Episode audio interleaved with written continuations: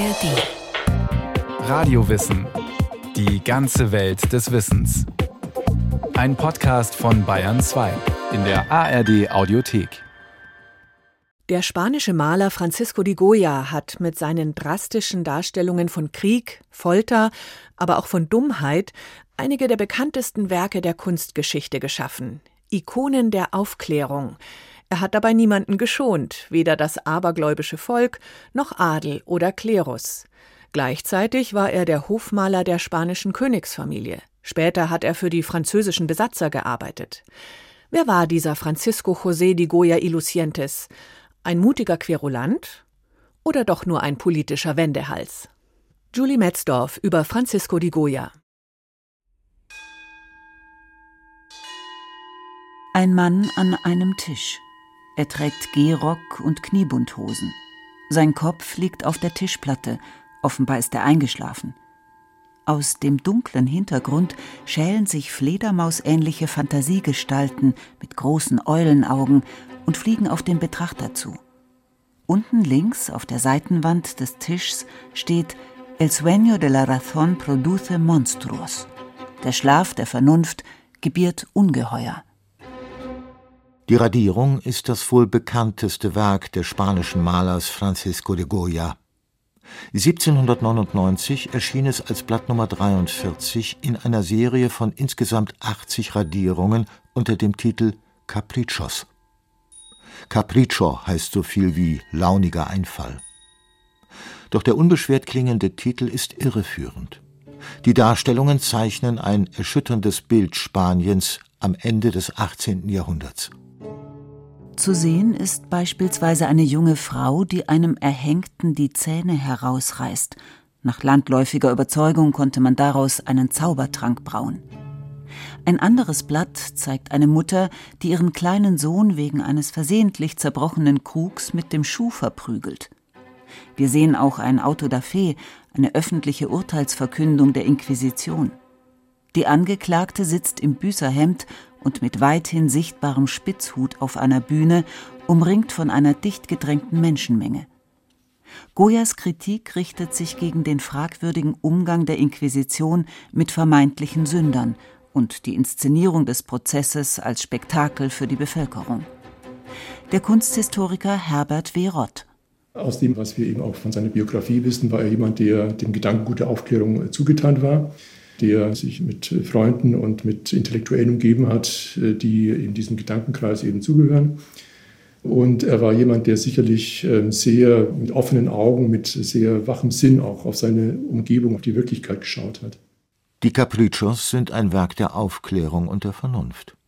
Sie richten sich gegen Aberglauben und Hexenwahn, gegen religiösen Fanatismus und das Fehlverhalten des Klerus, gegen Prostitution und Kuppelei, gegen die Dummheit junger Mädchen bei der Wahl ihrer Ehemänner und gegen fragwürdige Erziehungsmethoden, gegen die irrwitzige Arbeit der Inquisition, gegen Folter und Mord.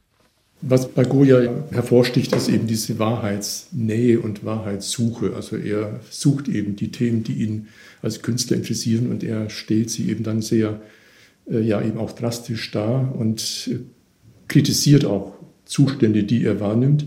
Das betrifft religiöse Themen ebenso wie auch soziale Themen, wie eben die Privilegierung des Adels, was in Spanien sehr ausgeprägt war. Also diese fatale Struktur der Gesellschaft, äh, der Adel lebt auf Kosten der Bauern und der kleinen Leute. Das hat er karikiert, genauso wie äh, die Unverhältnismäßigkeit der Mittel, die dem Klerus zur Verfügung standen. Die Veröffentlichung solch kritischer Grafiken ist gefährlich.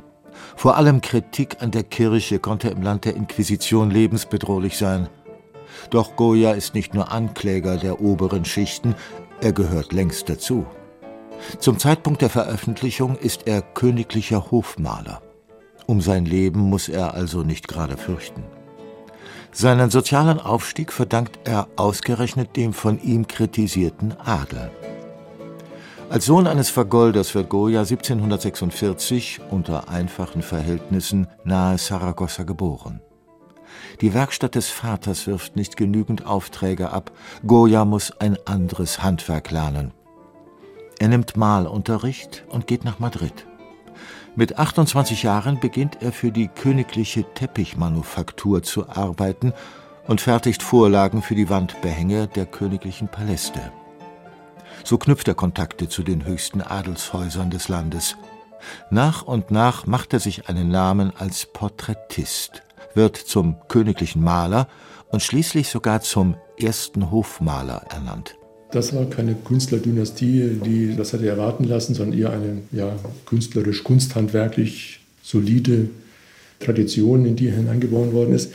Er geht eben ja auch nach Italien, wo man nicht genau weiß, wie er das eigentlich macht. Also wie er das hinbekommen hat ähm, und sich da finanziert hat, äh, weiß man schlicht nicht. Aber immerhin, dass er nach Italien geht, zeigt ja schon, dass er da eine gewisse Ambition eben hatte. Er beteiligt sich dann ja auch an Wettbewerben. Also dieser Aufstiegswille ist schon sehr deutlich, aber er ist eben gepaart mit äh, künstlerischer Qualität. Den künstlerischen Erfolgen stehen große gesundheitliche Einschränkungen gegenüber. 1792, mit 46 Jahren, erkrankt Goya schwer. Welche Krankheit er genau hatte, ist bis heute ungeklärt. Fest steht, dass er seitdem taub war. Nur ein Jahr nach der Veröffentlichung der Caprichos, von denen er übrigens gerade einmal 27 Mappen verkaufte, malt Goya ein offizielles Gruppenporträt der königlichen Familie. Das lebensgroße Bild zeigt Maria Luisa und Karl IV. umringt von ihren Kindern, Geschwistern und weiteren Verwandten. Das Gemälde hat Zeitgenossen und Nachgeborene zu allerhand Spekulationen verleitet. Es heißt zum Beispiel, Goya habe in diesem Bild die Dekadenz des Königshauses offengelegt, indem er die Mitglieder der königlichen Familie schonungslos hässlich dargestellt habe. Jemand schrieb, der König und seine Frau sähen aus wie ein Bäcker und seine Gemahlin nach einem Lotteriegewinn. Von dem, was wir aus Quellen wissen, ist es so, dass halt die königliche Familie halt nun, das waren keine Models. Und wenn man da einzelne Beschreibungen von einzelnen Mitgliedern der Familie liest, dann hat man eher das Gefühl, dass Goya das eher noch, wie soll ich sagen, ähm, versucht, möglichst entweder zu kaschieren, ich will jetzt nicht sagen idealisieren, aber doch zumindest so ähm, bekömmlich darzustellen wie möglich. Und dass halt dann der König so aussieht, wie er aussieht, das ist vermutlich immer noch das Beste, was Goya machen konnte. Eine von Zeitgenossen als sehr unansehnlich beschriebene Infantin platziert Goya im Bild so, dass ihr Körper hinter den umstehenden Personen verschwindet. Ihren Kopf malt er im Profil. Ein taktvoller Trick, mit dem er ihr Schielen, die geschwollene Nase und den als panflötenartig schief beschriebenen Mund umgehen kann. Auch der Königin schmeichelt er mit dem Bild offenbar. Ihr Gesicht ist leicht gedreht, Dadurch kann er viel vertuschen. Gleichzeitig hebt er die körperlichen Vorzüge Maria Luisas hervor, und das waren offenbar ihre Arme. So hatte die Königin den Damen ihres Hofes verboten, Handschuhe zu tragen. Sie wusste, dass keine so schöne Arme und Hände hatte wie sie. Interessant ist auch der Stil des Gemäldes. Goya geht es nicht um perfekt ausgearbeitete Details. Seine Malweise ist offen, geradezu skizzenhaft, vieles ist nur angedeutet und fügt sich erst im Kopf des Betrachters zu einem vollständigen Bild. Goyas Malweise, seine sozial- und gesellschaftskritischen Motive, sein Auftreten als selbstbewusster zeitkritischer Beobachter, der auch eigenständig, also ohne vorherigen Auftrag arbeitet, wie im Fall der Caprichos, all das macht Goya aus heutiger Sicht zum ersten modernen Künstler der Kunstgeschichte – auch wenn er, gemessen an den Lebensdaten, natürlich weit vor der Moderne lebte. Herbert W. Rott. Die Fantasie des Künstlers ist das Maßgebliche und nicht das, was Akademien oder sonstige Lehrbücher oder Auftraggeber vorgeben. Das ist natürlich ein sehr moderner Gedanke, dass der Künstler eben als schaffendes Genie, als schaffender Geist eben dann sich ins Zentrum des Werkes stellt. Und das macht Goya ja ganz offensiv, indem er eben das nicht nur formuliert, da gibt es auch einige Texte dazu, sondern dass er das seinen Bildern auch vorführt, dass er da auch als Autor eben durch den Pinselstrich oder durch die Signatur auch sich zeigt. Die Signaturen von Goya sind ja teilweise ganz außergewöhnlich groß und das zeigt eben, hinter diesem Bild steht ein Mensch, ein denkender, schauender Mensch, fühlender Mensch und der artikuliert sich da. Und das sind natürlich Elemente, die natürlich weit in die Zukunft führen. 1804 krönt sich im benachbarten Frankreich ein gewisser Napoleon eigenhändig zum Kaiser. 1808 marschiert er in Spanien ein, setzt Karl IV. ab und ernennt seinen Bruder Joseph zum König. Gleichzeitig setzt er eine liberale Verfassung in Kraft, die die Freiheit des Individuums und Pressefreiheit gewährt. Die Inquisition wird abgeschafft. Als aufklärerischer Geist befürwortet Goya das Geschehen zunächst. Wie viele seiner intellektuellen Freunde kollaboriert er mit den Franzosen, schwört Joseph Bonaparte Liebe und Gehorsam und hilft sogar, einige der besten Gemälde der spanischen Kunst für den Abtransport nach Paris auszuwählen. Schon bald porträtiert er den neuen König und die höchsten französischen Generäle. Im Gegenzug bestätigt Joseph Goyas Titel als erster Hofmaler. Das ist natürlich nicht das, was wir als modernen Künstler verstehen. Der moderne Künstler für uns ist eben ein Künstler, der aus sich selbst heraus schafft und der aus sich selbst heraus auch seinen Absatzmarkt schafft. Also das ist, der nicht auf Aufträge reagiert, sondern der, der selbst sozusagen offensiv produziert und auf den Markt geht. Nur, man muss sich klar machen, den Markt gab es damals noch nicht. Das heißt, die Existenz als Maler war natürlich gebunden an Aufträge. Und für Goya war natürlich die Existenz als Hofmaler, das war seine, seine Basisversorgung, seine Grundsicherung. Nicht alle Spanier begrüßen die Besatzer so freundlich. In weiten Teilen des Landes kommt es zu Volkserhebungen.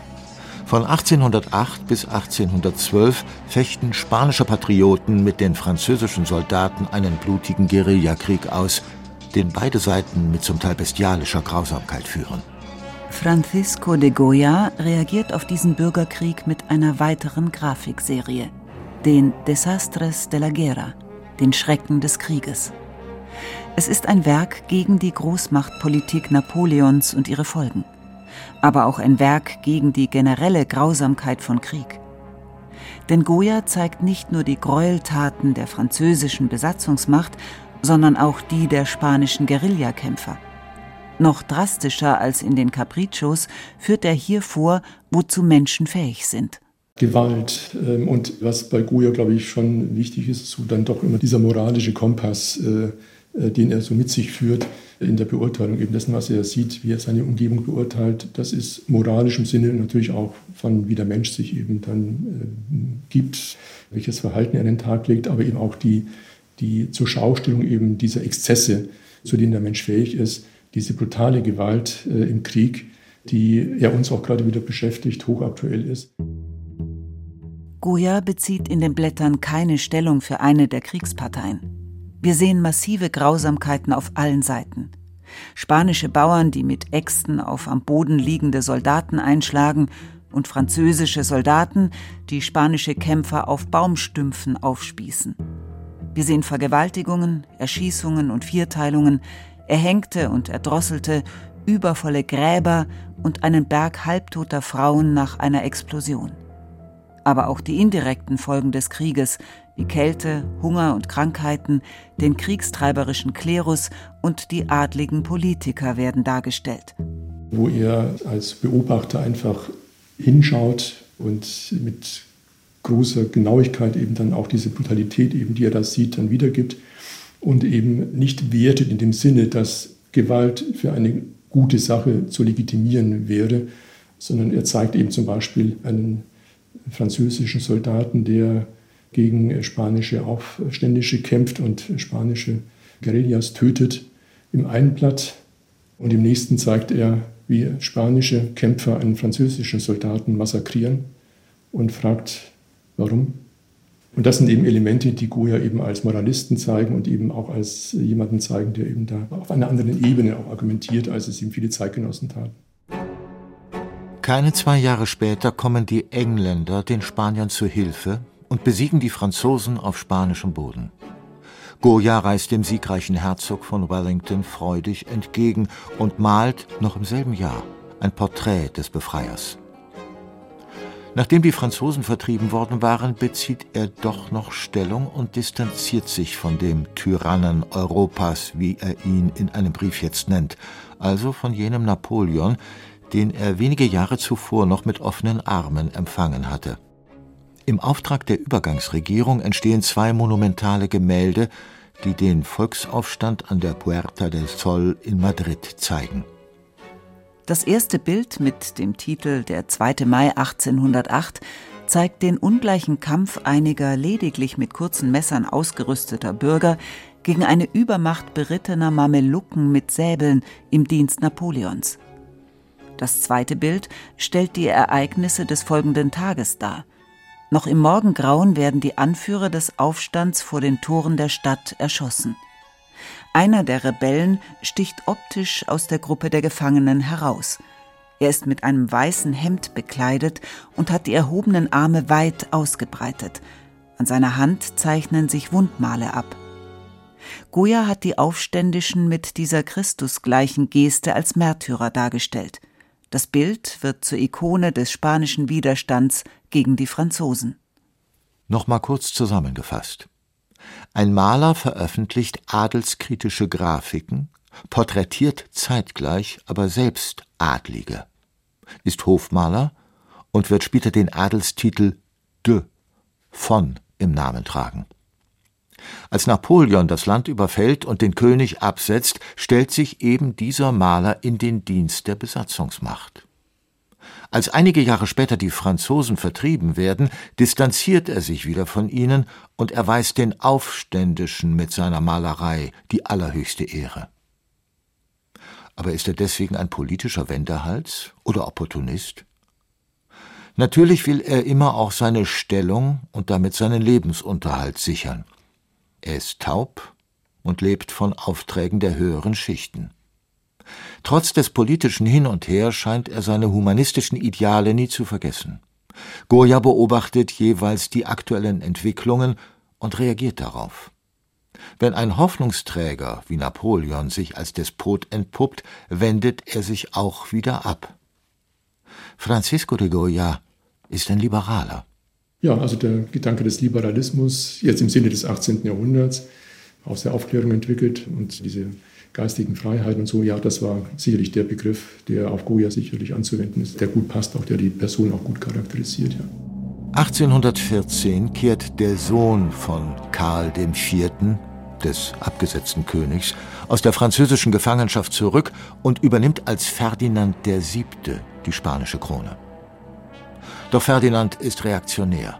Er setzt die liberale Verfassung außer Kraft und führt Pressezensur, Folter und die Inquisition wieder ein.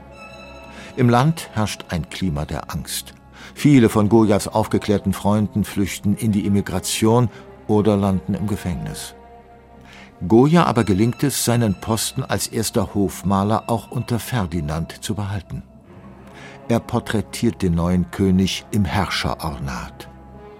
Doch das Bildnis ist durch seine leichte Untersicht wenig schmeichelhaft und künstlerisch ziemlich langweilig.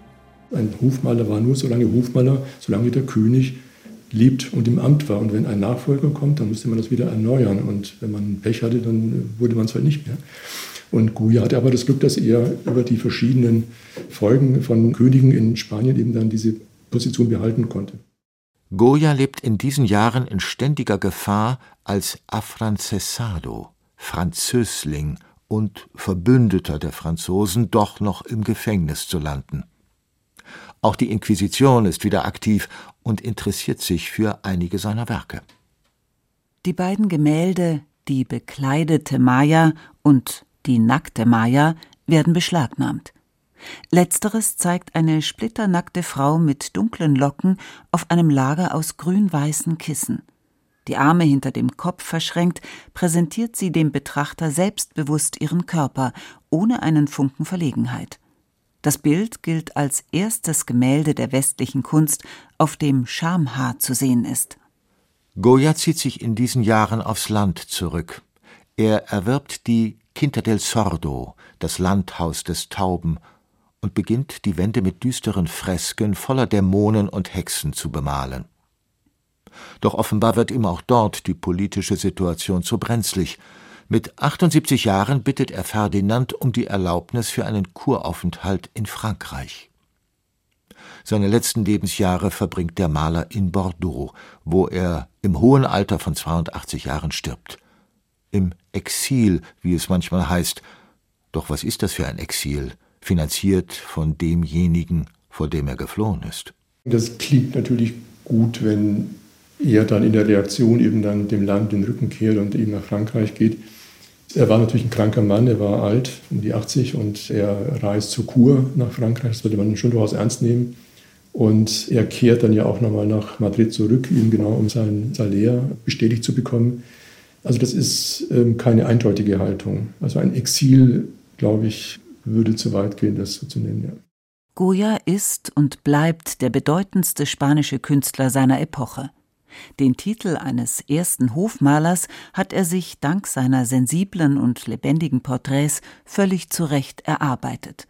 Daneben greift er immer wieder soziale Themen auf. Der Mensch steht letztlich im Mittelpunkt seiner Arbeit.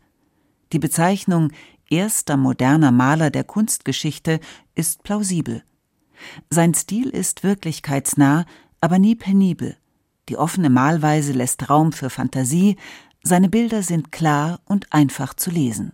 Ich denke, dass Goya sicherlich ein Künstler ist, der auch heutigen Menschen unmittelbar etwas zu sagen hat. Also dessen Werke man jetzt nicht erstmal umstandsreich erklären muss, äh, sondern die unmittelbar wirken. Und das sind nicht sehr, sehr viele Künstler, von denen man das so sagen kann, durch die Jahrhunderte durch. Goyas Nachruhm als Gesellschaftskritiker und Aufklärer ist durchaus gerechtfertigt. Ein Revolutionär war er aber nicht auch kein Demokrat. Das politische System der aufgeklärten Monarchie und die Macht des Adels unter Karl III. und Karl IV. hat er stets anerkannt. Die aus heutiger Sicht verwunderliche Reihung von adelskritischen Grafiken, offiziellen Herrscherporträts der Bourbonen, dann der Besatzer und später wiederum die Märtyrerbilder der Aufständischen gegen eben diese Besatzer sollte aus Goyas Situation und der Zeit herausgesehen werden. Man kann einen Menschen des 18. Jahrhunderts nicht an den Wertmaßstäben des 21. Jahrhunderts messen. Dass Goya als kranker alter Mann auf sein Einkommen als Hofmaler nicht verzichten wollte, ist menschlich nachvollziehbar. Dass er später politisch unerwünschte und ihn als Französling ausweisende Porträts der Besatzer übermalte, ebenfalls. Diese Porträts hoher französischer Generäle waren lange unbekannt und kamen erst in jüngerer Zeit mit Hilfe von Röntgenanalysen ans Licht. Spätestens sein Bildnis von Joseph Bonaparte, das in den 1950er Jahren wieder auftauchte, zwang manch nationalpatriotischen Goya-Fan zu einer leicht modifizierten Einschätzung seines Nationalhelden. Damit müssen wir uns dann halt eben als nachgeborene Betrachter dann arrangieren, dass es halt diese Phänomene gibt, die eben dann unseren Erwartungen auch nicht äh, unbedingt immer ganz entsprechen. Das macht aber auch eine Figur dann auch lebendig und interessant eben dann und lädt dazu ein, auch sich dann halt mit den Zeitumständen zu beschäftigen und genau hinzugucken, dann, was halt auch jeweils dann halt eben dann die Faktoren waren, die halt eben jemanden vielleicht veranlasst haben, sich so oder so zu verhalten. Mit irgendwelchen rigorosen äh, Wertmaßstäben da a priori da ranzugehen, ist immer schwierig.